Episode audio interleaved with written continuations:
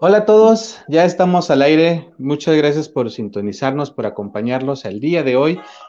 Este, espérenme que ya se me subió el volumen. este, bueno, eh, nosotros somos Psicomnia para la mente de todos, ya nos conocen. El día de hoy estamos iniciando una nueva cápsula en donde eh, queremos iniciar con motivo del día de hoy, que es el Día Mundial de la Lucha contra la Depresión. Y eh, qué mejor que con un, análisis de película. Este es sobre la película El Castor, en donde justo abordamos muchos temas eh, en torno a la eh, salud mental y en especial a la depresión. Pero no es todo. Este, esta nueva cápsula la vamos a estar realizando cada tres semanas, cada tercera semana, si mal no recuerdo, cada semana. No me pregunten el siguiente tema, no me acuerdo, nada más sé que debe estar muy padre que es justo con motivo del conversatorio de esa semana.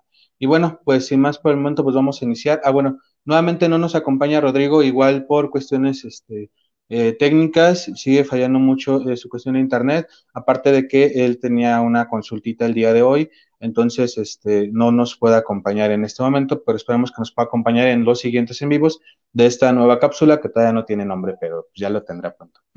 bueno.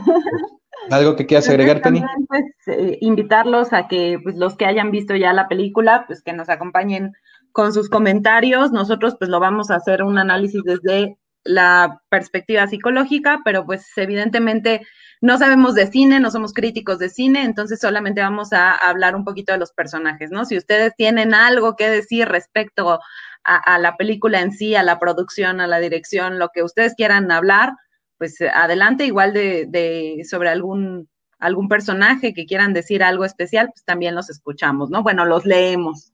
Los leemos. Bueno, pues eh, vamos a empezar. Ah, les comparto una presentación que hicimos de algunas imágenes para que, este, pues más o menos sepan quiénes son los personajes, de qué trata esto. Aquí está, nada más avísame si sí se escucha y si se ve porque no tengo la posibilidad ni de ver ni de escuchar. Pues creo que no se escucha, ¿sí? No se va a escuchar, ¿sí? Bueno, mi voz sí se escucha. Ah.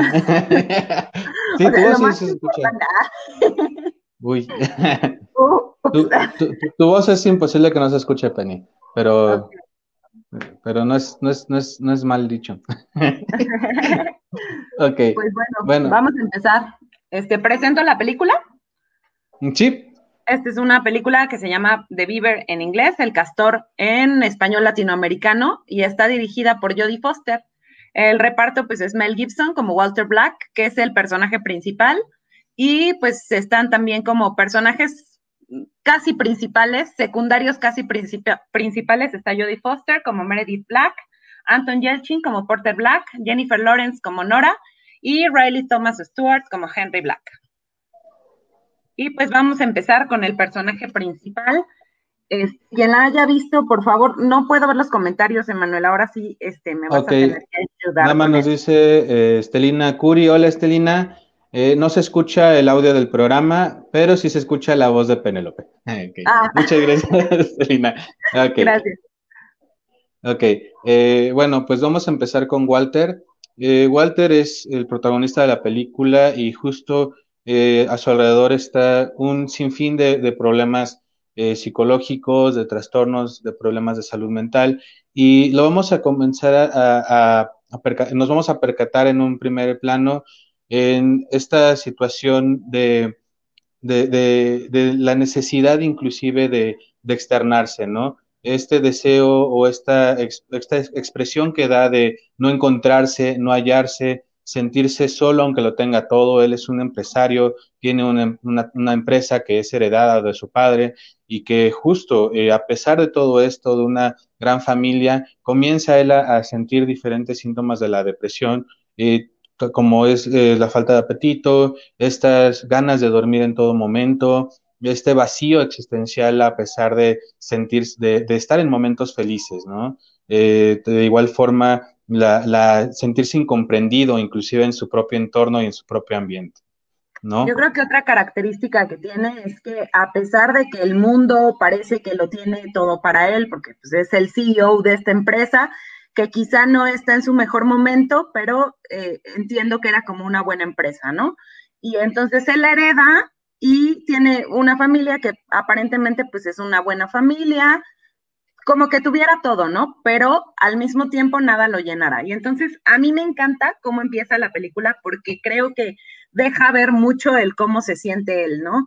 Eh, empieza con un Walter que está destrozado, está eh, ebrio, pero se ve, o sea, realmente se ve mal, ¿no? Y entonces está caminando, me parece que es en la oscuridad y en la lluvia, no recuerdo si está lloviendo, pero, o en mi cabeza yo lo puse lloviendo para ponerle el, el feeling, y, este, y se encuentra con, con, este castor que vemos en la primera imagen, que es un castor eh, como de juguete, ¿no? Es una marioneta.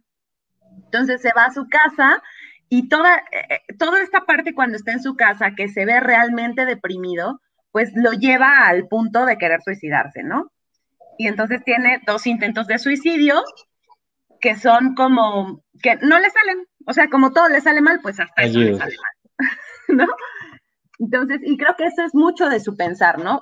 Ay, hasta esto me sale mal. Y es cuando voltea a un lado y encuentra al castor. Y como que pusiera todo lo que, todo lo que él pensaba y todo lo que él este, había hecho para suicidarse, es como si lo hubiera trasladado a una onda como muy paranoide, medio, a mí se me hizo como medio religiosa de pensar que el castor lo salvó, ¿no? Desde ahí le da como unos atributos de salvación a este, a este muñeco y entonces eh, empieza ahora sí una nueva historia con este castor. Y que justo ahí encontramos el primer eh, punto a nivel psicológico enmarcado en la depresión de Walter, en donde él, eh, justo como lo mencionas, ¿no? Él tiene muchas cosas que decir y muchas necesidad de externar estas emociones, pero que lamentablemente es una situación que vivimos a nivel mundial, no solamente en México que a pesar de tener eh, el, acceso a terapeutas, a psiquiatras, a psicólogos, a, diferentes formas de, ayuda, eh, muchas personas buscan la autoayuda y que incluso el castor se lo reprocha, ¿no? Has leído tantos libros, has tomado tantos medicamentos y al final sigue siendo la misma mierda de, ser humano, sigue siendo la misma porquería. Entonces, el querer, quererse decir estas cosas, esta sensación de, alguien que me pueda decir que estoy haciendo mal, pero que al mismo tiempo me diga, pero te quieres ayudar, hay una salvación, hay una forma de salir. Grita todo lo que quieras gritar, patalea todo lo que quieras patalear, pero al final sigue, sigue adelante. Date la posibilidad de, de avanzar, ¿no? Y que justo esta necesidad de palabras que él tenía eh, lo encuentra con este castor, con este muñeco. Entonces es, es, algo muy, muy, muy cabrón en cuestión de este análisis, porque no solamente se queda en un muñeco este, inanimado, sino que él mismo, como mencionas, Penelope, él mismo eh, eh, le pone esta, esta parte de, de sus ideas, de esta, esta necesidad de extrapolar su, su, sentimiento y su emoción. Sí, y en esta necesidad, como dices, de, de mandar una parte de él al muñeco, pues es cuando aparece esta como disociación que hace. Acá tenemos, teníamos una plática hace rato en el que este, identificamos dos trastornos. Para mí, este es un trastorno del tipo bipolar, o sea, bipolar tipo 1, en el que él, o sea, la disociación que él tiene es consecuencia de un brote psicótico causado únicamente por, este, por esta onda de la bipolaridad, ¿no? En el que él pone como toda la parte maníaca, la deposita en el muñeco. Y entonces él se queda con la parte depresiva. Eh, Emanuel se va más por un trastorno disociativo, decías, ¿no?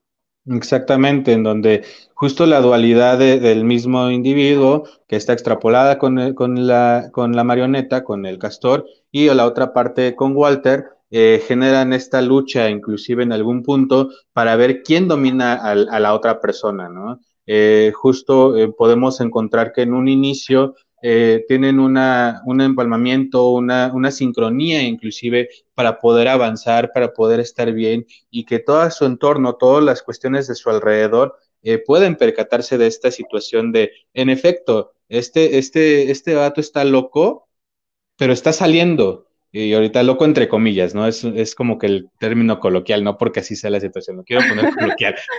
Entonces, dicen, sí, está, está mal, pero está saliendo. Y si a él le ayuda a tener una marioneta que hable por él, está bien. Y si él se siente bien que la marioneta controle su vida está bien y que justo eh, después es cuando regresamos al primer punto de la necesidad terapéutica, ¿no? Porque eh, se, va de control, se sale de las manos y, se termina, y lo termina dominando, al grado de tener esta necesidad de, eliminarlo, de sacarlo de su vida, eh, con una cuestión muy, muy, muy fuerte, donde este, tienen esta lucha interna o esta lucha externa de poder para ver quién controla, quién controla a Walter, ¿no? Al final, pues está una cuestión muy trágica eh, con su mano. Entonces, yo, yo me voy más porque, o sea, esta disociación surge a partir del trastorno bipolar y entonces él polariza justamente y disocia a la par.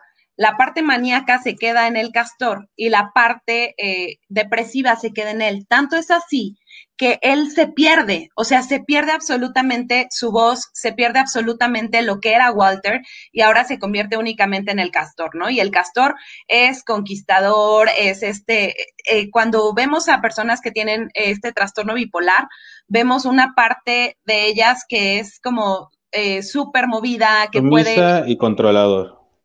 Sí, sí, sí, pero controla mucho, ¿no? O sea, tiene esta capacidad de, producir mucho, de, de, hacer mucho en su vida, y eso es lo que hace el castor. O sea, al final conquista a su familia otra vez, al final conquista a sus hijos otra vez, y también a, su trabajo, ¿no? Llega un momento en que su trabajo parecía que estaba en picada y de repente otra vez va para arriba. Entonces creo que este es, es consecuencia de esta onda más, más bipolar. Y como dice Manuel, termina pues en esta lucha de a ver quién se queda con qué y termina cortándose la mano este Walter, ¿no? Que, de hecho ahí también... Impactante eso. Que de hecho ahí también está nuevamente, porque retomo lo del trastorno de identidad disociativa. Si vemos la, dualidad eh, en un punto, encontramos que, eh, que el castor al final termina, como bien mencionas, ganando esta parte y lo, y lo vamos a encontrar cuando ya ni siquiera le permite ser él, ¿no? Hay una parte eh, dentro de la película que Walter quiere hablar, que Walter quiere decir algo, pero de inmediato sale el castor y el castor toma las riendas y dice, eh, necesito que hagas esto. Y de inmediato todo mundo se mueve, ¿no? Entonces vienen estas dos partes en donde eh, la, otra, la otra persona, Walter, se termina perdiendo dentro de sí mismo eh, pero justo por esta falta de control que, que, que, se presenta desde el principio de la película y desde mucho antes, ¿no? Además de, todo de toda la situación que se va generando durante este proceso de, de la película, ¿no? Eh, nuevamente hacen una metáfora eh, con respecto a, las montañas rusas. esta, la esposa, esta Meredith, perdón que volteé, pero es que noté los nombres, no me acuerdo. este, eh, ella se dedica a construir montañas rusas en Japón por medio de videollamadas en, eh, en las noches por, desde su casa, ¿no? Entonces, este, eh, justo es esta, esta, esta metáfora de subir, esta analogía de subir, bajar, de ir en picada, de regresar, de estar un momento tranquilo y de repente sentir toda la adrenalina de lo que viene en tu vida. Y la encontramos en, en esta parte donde al final de, de un punto o llega a un punto, todo se termina la montaña. Hay algunos comentarios, Emanuel. Ok, sí, dice Gabo Díaz, hagamos el análisis de capítulos de Malcolm, el de en medio. Sí, fíjate que lo tenemos pensado. Podrías estar invitado, Gabo. Exactamente, nos gustaría escuchar tu opinión, Gabo. Y Gabo igual nos dice, ¿en qué capítulo de Malcolm pasa eso? No, es en un, capítulo de Malcolm pasa eso, dice. Ah, en un capítulo de Malcolm pasa eso. Pues sería interesante traerlo, Gabo, y, con todo gusto, pues aquí lo podemos analizar. Exactamente. ¿Vamos a bueno, entonces. personaje o, sigues con esto? Sí, no, ya era justo lo que iba a decir, que ahí es donde vamos a encontrar también la relación con los demás personajes, y uno de ellos es Porter, el hijo de, de Walter, ¿no? Penny, ¿quieres iniciar con él? Bueno, Porter es un chavo que está en plena adolescencia. Acuérdense que él, el, este, el conversatorio pasado pues fue justo eso, ¿no? De adolescencia. Y vemos características específicas de la adolescencia, pero además, este, que se complementan con tener un papá que tiene esta montaña rusa de emociones y que además no sabemos lo hereditario, ¿no? Porque en algún momento dejan entrever que el papá de, de Walter se había suicidado y entonces te hace pensar que Porter va a tomar el mismo camino. A mí le decía a Emanuel que, que lástima que no encontramos esa imagen, pero lo que más me impresionó es que el chavo está desarrollando una manía y una compulsión tremenda en el que pone unos post-it para aclarar las cosas que no quiere tener de su papá. Y entonces se ve al espejo y si ve algún gesto que su papá hace, lo anota y lo pega en ese post-it, ¿no? Y además están perfectamente ordenaditos. No parece un cuarto de adolescente, ¿no? Si lo pensamos, no sé si, este, si era con esa intención, que yo creo que sí, de, tener todo como muy eh, estructurado y muy controlado, ¿no? Y que ahí entra lo que tú me decías, Emanuel.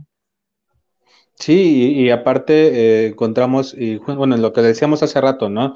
Eh, Porter, eh, entre todos estos puntos que encuentran de que la cuestión hereditaria lo conlleva a generar depresión o algún trastorno psicológico, también encontramos una tendencia de manipulación. Él al final se vuelve una persona manipuladora, no solamente por hacia él mismo, y controladora, sino hacia las demás personas, ¿no? Al tener esta falta de control en su casa, eh, todo está vuelto un caos con su familia, su papá tiene eh, problemas psicológicos, su mamá aparentemente también tiene problemas psicológicos y de control, su hermano tiene problemas psicológicos y él al no querer caer en, en ese mismo círculo, eh, él trata de, de, y se obliga a sí mismo, ¿no? Lo puedes ver inclusive en su imagen como es completamente desalineado en torno a lo que vive en su casa, ¿no? Y que también se va a dar por este, este esta parte de pertenencia en cuestión del adolescente, pero más eh, se va a dar también la manipulación de lo que él se dedica, ¿no? Él eh, comienza a hacer trabajos a sus compañeros con la finalidad de entrar en sus mentes, de saber lo que piensan y hacerlos como si ellos se dedicaran, ¿no? Como si ellos lo hicieran. Entonces, toda esta tendencia de, de, de impulsos lo lleva, eh, lo hace con la finalidad de no caer en el mismo papel de Walter, pero eh, al final nos damos cuenta de que está yendo exactamente por el mismo camino, pero a su, a su forma, ¿no? Y uno de los personajes que cumplen también con un papel eh, crítico o, fundamental para definir esta personalidad de, Porter es este Nora, ¿no? A ver, espera, antes de que pases a Nora, yo sí quiero decir que justo como decíamos en el, en el conversatorio de adolescentes, eh, él niega a su papá totalmente y acuérdense que habíamos dicho que este es un paso necesario para que ellos también tomen su identidad propia, ¿no? Y para que se independicen y sean más autónomos. Sin embargo, bueno, aquí él lo súper exagera, les digo, es, es más compulsivo que otra cosa, ¿no? Y ahora sí, si quieres, pasamos a Nora. Ok, eh, y aparte de, no nada más a su papá, también este problema que tiene con su mamá, inclusive, ¿no? De, salir de, todas sus decisiones están mal. Y bueno, pasamos con Nora, quien eh, también tiene aquí un duelo eh, inmenso, como lo vimos también en algún conversatorio anterior, el duelo que al final ella no se, no, no trabaja, que no busca esta parte de liberación y de atención necesaria para poderlo sobrepasar y que se convierte en un duelo interno al punto de bloquearse. Ella es duelo melancólico, ¿no? Eso era lo que hablábamos en un conversatorio, que son duelos melancólicos. Exacto, entonces ella eh, pues pierde a, uno de sus familiares, a su hermano, y eh, deja de hacer las cosas que a ella le gustaban por, por ese duelo inclusive, ¿no? Y genera este bloqueo y que no solamente se va a ver en, en, torno a sus actividades diarias, que ya comienza a generar también problemas y que ahí podemos encontrar también un punto de depresión si, si vemos eh, ciertas características de la depresión persistente, eh, donde ella tiene también este altibajo de que se presenta el duelo generado por, por cuestiones depresivas, eh, llega a puntos donde está estable y vuelve a recaer en la misma situación de depresión. Entonces, vamos a encontrar muchos factores relacionados tanto con la depresión como con su duelo y enmarcando también esta evolución que puede llegar a tener, que llega a ser peligrosa este proceso de la depresión. ¿Algo más que quieras agregar a, Nora? El hecho de que ellos, este, pues, como que tengan esta compatibilidad, que era lo que hablábamos, ¿no? Se pareciera que se buscaron entre enfermos para hacer clic. Entonces, sí pasa, se, hacen, se hace clic con la enfermedad del otro y pues ellos se encuentran en esta situación y que de alguna manera en, en el final que le dan a ellos, que pareciera que quedan como pareja, te dan a entender que es como repetir la historia de la mamá, o sea, de Meredith y de Walter, ¿no? De Walter, es como exacto. una vez más se repitiera. Y, y la parte, este, y, vamos a ver otro ejemplo de, de, cómo entre locos se buscan. Hay quienes hacen conversatorios, ¿no? Eh, los sábados. Entonces, también se da en la vida real. Y bueno, de Nora encontraríamos a otros dos personajes que son Meredith y este, ¿cómo se llama el niño? Henry. y Henry, perdón. Y Henry. Eh, no, no, los ponemos no los ponemos juntos porque no tengan una importancia, sino porque este, nos faltaron imágenes. Este, y eh, aparte porque generan un, un, vínculo muy, muy compartido de, de, la cercanía que se le da al papá. El primero, pues, es Henry. No sé si quieras decir algo de Henry, Penny. Bueno, de Henry tenemos que decir que es un niño que sufre bullying en la escuela, eh, a mí me parece que tiene unas tendencias masoquistas gravísimas, te hace pensar en muchos momentos que el papá en este sube y baja, en la parte depresiva solía ser agresivo, o eso es lo que te, dan a entender en algún momento, y eh, pues esta cercanía que tiene con el castor le permite ver como esta otra parte de su papá, que no conocía, ¿no? O sea, aparentemente eh, le permite el castor hasta cierto punto, pues, un acercamiento con sus hijos. Y, que de hecho hay una terapia que se da eh, en los niños por medio de, marionetas, de títeres o de juguetes, eh, justo para que el niño eh, que tenga una cercanía o una proximidad mayor con el terapeuta o pueda externar libremente lo que sucede en casa al sentirse seguro. Al final es, es su entorno, el juego. Recordar que el juego en esta etapa hasta la adolescencia es fundamental para que se puedan externar diferentes situaciones que se viven. Entonces, justo ahí es donde se marca esta, esta conexión eh, eh, con, con, el castor, perdiendo el miedo que se tiene hacia el papá y generando un vínculo, el vínculo que en algún punto enmarcaría que, ah, se terminó todo y el niño evolucionó y ya quiere a su papá. No, a quien quiere es a la marioneta. Con quien se sienta a gusto es con la marioneta. cuando se acerca con el papá, él siente miedo y siente miedo porque es el papá que le recuerda a este papá depresivo que sin duda ahí es donde te pueden enseñar que tuvo alguna tendencia muy agresiva, ¿no? Hay una toma y me gustaría que eh, si ya la vieron, la vuelvan a ver para que me digan después, no, Manuel, estás bien loco, no es así, o si, o si no la han visto y la ven o me den la razón. Eh, justo en, en, esta parte del final, cuando Walter no tiene la mano, eh, este Henry se va acercando y lo primero que ve o lo primero que busca es esa mano, esa mano con la marioneta, ¿no? Y ahí es donde justo hace, se detiene. Por esa situación y es donde se refleja completamente esta situación de, del miedo relacionado a, a Walter. Y bueno, pasaríamos eh, con Meredith, que Meredith realmente, eh, si también genera una, una eh, tendencia depresiva este, persistente, que tiene estas altibajos dependiendo cómo es su entorno, su ambiente familiar, estaría marcado más por esa situación. Eh, también tiene esta... ¿no? Es una mujer dependiente. Dependiente, que, pero que también está relacionado con, con la forma en la cual evade los problemas. Ella, si recuerdan lo que les mencionaba hace un momento, ella trabaja en la noche. El único momento de interacción que tendría con Walter para poder platicar, para poder estar bien, para poder estar a gusto, para tener relaciones sexuales, ella lo evade completamente eh, enfocándose en su trabajo. Ella se refugia en su trabajo, en su, en su profesión, para evitar cualquier eh, vínculo inclusive con él y con su problema. Y que al final también ella, eh, conforme va avanzando la película, comienza a tener esta, esta necesidad de, de control sobre la familia para que como que le llega un clic, ¿no? De, de chale, se me, está yendo se me están yendo las cosas de la mano, pues ya comienzo a enfocarme en cómo mantener eh, eh, a salvo a mi propia familia. Entonces podría ser también. Que, más allá de, evadir los problemas, Meredith sí está en esta situación muy dependiente, tanto así que el hijo, eh, cuando el papá regresa con este, con esta marioneta, le reclama y le dice, oye, tanto tiempo te costó dejarlo, como para que ahora nada más porque llega con una marioneta, pues te juntes con él otra vez, ¿no? Entonces, creo que sí se viene manejando una mujer eh, de estas eh, mujeres que, que, ayudan al marido a salir adelante, ¿no? Y, y, que están con él y lo acompañan, pero es una mujer muy empobrecida, ¿no? Si lo piensas, es una mujer que tiene una autoestima bajísima y que eh, pues está con otro que también tiene una autoestima bajísima. Pero sabes qué, que creo que también sería bueno ahí enmarcar, eh, Penny, hay, hay un punto donde eh, encontraríamos eh, la contra de, de ese punto que estás marcando, porque ella se deja ir. O sea, si la persona no se está ayudando y que es una cuestión real, yo no la ayudo. Y como ve que Walter llega con esta ayuda, porque lo hace ver en todo momento que es ayuda terapéutica por medio de, del, del psiquiatra que la está atendiendo. Entonces ella tiene esta situación de, ah, ok, entonces sí te estás ayudando.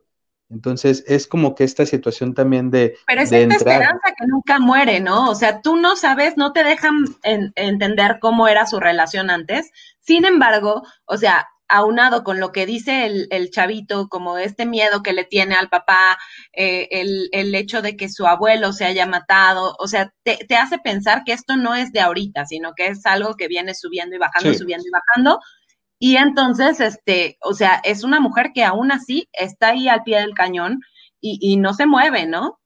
Entonces creo que, también se puede ver mucho de, una mujer muy disminuida, ¿no? Ok, eh, nada más el último comentario, ya para cerrar. Eh, Aida Lucía, ¿dónde se puede ver la película? Ya me la antojaron, Netflix o Amazon. La encuentras en Amazon, solamente que búscala en inglés como The Beaver, o cómo se dice, Penny? The Beaver. Ah, ya, ya la tiene una. Entonces, búsquela así así te va a aparecer. Está en español, está en inglés. Este, y bueno, vamos a cerrar. Eh, bueno, la intención era que este programa durara 15 minutos, 20 minutos por máximo, ya nos fuimos casi a la media hora. Eh, van a ser programas, cápsulas muy cortas de análisis rápidos. Va a haber unas que no nos van a pasar máximo de la media hora, no vamos a llegar a tanto. Y que, como les repito, van a estar dándose cada eh, tercera semana. Entonces, bueno, pues esto fue todo. No sé si quieres algo. Ah, cerrar, ¿no? Perdón, no es, el cierre. Perdón. La importancia de, acudir a, un terapeuta, eh, a una ayuda psicológica. Si lo vemos con Walter, él y su familia en ningún momento acudieron con esta ayuda psicológica eh, para poder aclarar bien esta situación. Eh, muchas personas van con el... Pensamos o pensamos que nosotros podemos lidiar con nuestros problemas. Sin embargo, o sea, la depresión de verdad es algo grave y es algo grave que puede además estar confundido con otros diagnósticos, ¿no? Entonces se tiene que hacer como este diagnóstico diferencial justo para evitar esta clase de problemáticas, ¿no? Y bueno, esto es algo súper exagerado, pero es una posibilidad y es una posibilidad que nos puede pasar a cualquiera de nosotros. Entonces, pareciera que la depresión es solo tristeza y que puedo hablar con el taxista y ya, ¿no? Pero pues creo que va más allá. A veces no estamos en contra tanto de la autoayuda, pero siempre tiene que estar de la mano de un de un proceso psicológico. Siempre. Un proceso terapéutico eficaz con tu psicólogo de cabecera y eh, que te pueda ayudar, que realmente sientas esta ayuda y este apoyo que te está brindando. Lo mismo con el psiquiatra, ¿no? O sea, los medicamentos psiquiátricos, por supuesto que funcionan, pero lo que van a hacer es únicamente eh, como el meme, ¿no? Estoy triste, ya no estás, ya no estés triste. Digamos que este va a ser su función que va a tener. Sin embargo, el problema iba a seguir y en el momento en el que tú dejes de tomar el medicamento, pues va a venir otra vez este, esta situación problemática, ¿no? Exactamente, siempre tiene que estar acompañado de uno del otro. Pero bueno, pues eso fue todo. Les agradecemos mucho por habernos acompañado y nos despedimos. Nos vemos el sábado con el conversatorio. La DEPRE, les va, les va a encantar, va a estar muy padre y pues, si no, pues ahí le intentamos, ¿vale? Pues muchas gracias y cuídense. Esto fue Psicomnia para la mente de todos. Bye. Bye.